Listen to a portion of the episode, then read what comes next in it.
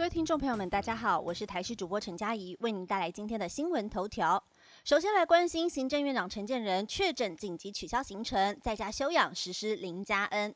行政院代理发言人罗秉成表示，行政院长陈建仁昨晚因为咳嗽、身体不舒服等情形，在家进行快筛，呈现阳性反应。今早经由医师考量到陈院长的身体状况后，建议他需要在家里休养，实施零加 N 自主健康管理，等待呼吸道症状缓解后，仍然可以戴口罩正常上班。而陈建仁原定在今天上午的十点二十五分出席的模范母亲表扬典礼，也因为确诊，行程临时取消。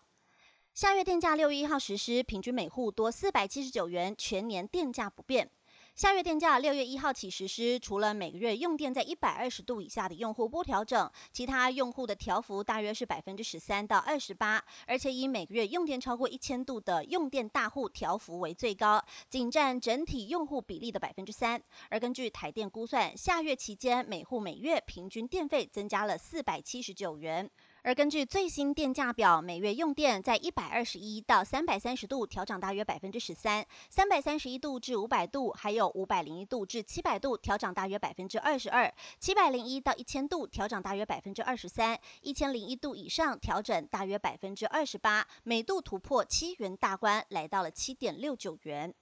体坛讯息：台湾史上首人撞球王子柯秉义世界花式撞球大师赛夺冠。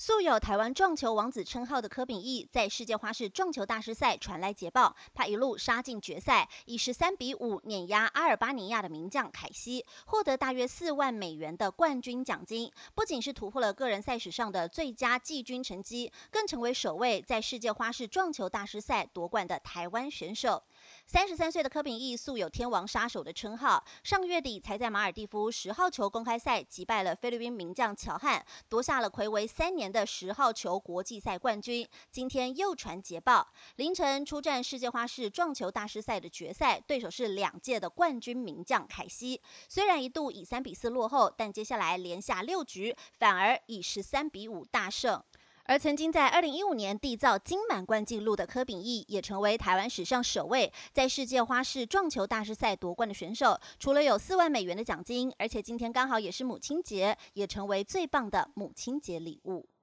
天气资讯来关心，母亲节封面报道，南部午后降雨明显，周四再变天，雷雨连下两天。这几天持续受到了华南云雨系通过的影响，云量明显偏多，还有一些局部的毛毛雨或小雨。不过整体来说，雨量并不多。不过在今天，封面持续接近台湾南部，相对比较靠近封面，预估在下半天到明天清晨的降雨几率比较高，雨势也会比中部、北部更为明显。而整体的降雨量比起上一波来说，其实不算多。温度部分则是广泛受到了云系遮蔽阳光的影响，白天高温普遍降低，感受相对舒适。明天。水汽减少了，但预估还是有一些中高层的雨性东移，所以在各地云量还是偏多。中北部逐渐有阳光露脸，白天高温开始回升。而到了礼拜二、礼拜三，环境风场由东南风转为偏南风，而且风速不弱，会带来明显的湿暖空气。迎风面的东半部地区有局部较大雨势发生的可能，各地温度也会明显上升。在天气明显变热后，午后山区也会有热对流发展机会，到山区活动时务必要留意天气变化。而到了礼拜四，又会有一波封面通过台湾北方，